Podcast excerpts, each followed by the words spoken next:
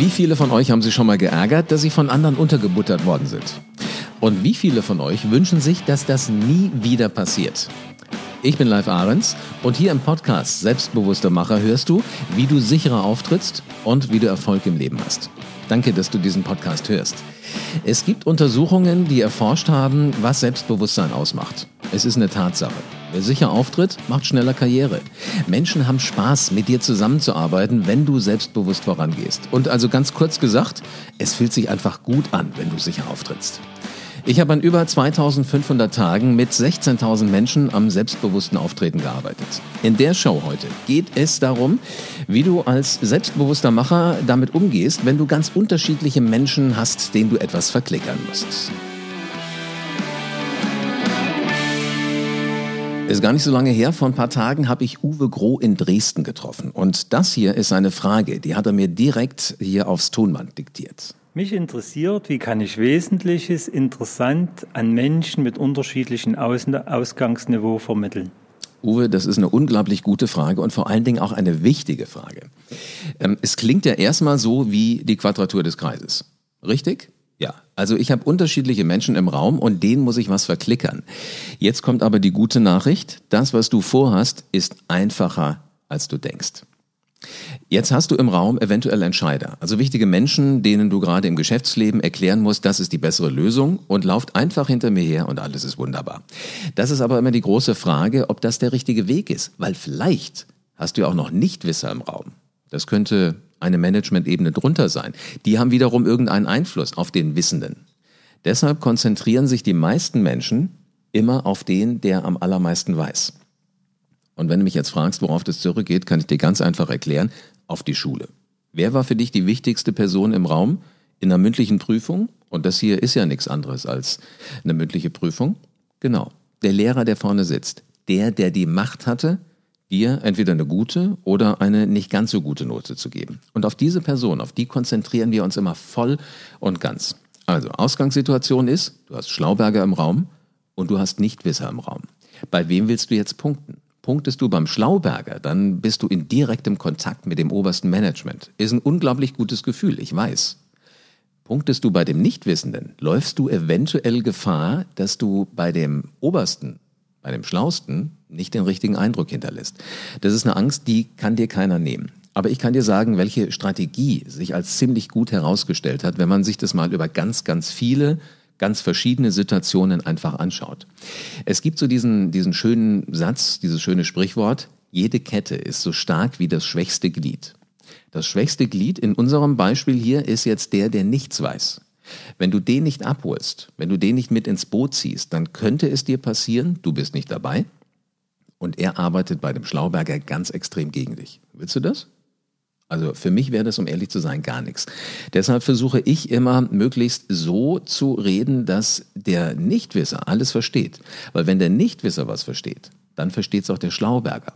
Umgekehrt aber, wenn du dir nur den Schlauberger vornimmst, dann hat es der Nichtwisser wesentlich schwerer. Also, wenn du jetzt für dich die Entscheidung getroffen hast, was möchtest du machen? Möchtest du den Nichtwisser oder den Schlauberger ansprechen? Mein Tipp, nimm den Nichtwisser. Dann ist die nächste Frage, wie kriegst du das Wesentliche hin? Weil auch das war, Uwe, ja Bestandteil deiner Frage. Wie kriegst du das Wesentliche hin? Das ist die große Herausforderung. Denn jetzt musst du Fakten auswählen.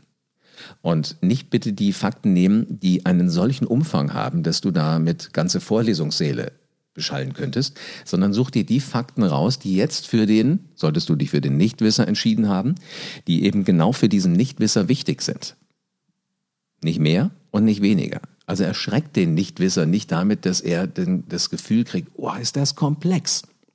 Das werde ich im ganzen Leben nie verstehen, sondern macht es gerade für diese Menschen so einfach, einfach, einfach wie irgendwie möglich. Denn dann bist du sicher, dass du die Basis gelegt hast an Fakten, auf die kannst du aufbauen. Lieber mit wenig Fakten anfangen, die aber sehr souverän und gut vermitteln, damit selbstbewusst auftreten und nicht alles erklären. Wenn dann Nachfragen kommen, dann kannst du immer noch weitere Informationen geben. Und noch eine obendrauf und noch eine obendrauf und noch eine obendrauf. Und damit machst du es interessant für alle Menschen. Du sagst ja, Wesentliches interessant an Menschen mit unterschiedlichem Ausgangsniveau vermitteln. Genau das ist die kleine, aber feine Technik, mit der du da vorgehst. Also lieber immer noch ein bisschen mehr an Informationen geben können, also noch was draufsatteln können, als dass du nachher in solche, kennst du, ne, so entsetzte Gesichter guckst, die sich fragen, was macht der da vorne? Meint er das jetzt ernst? Ich verstehe hier nur Bahnhof.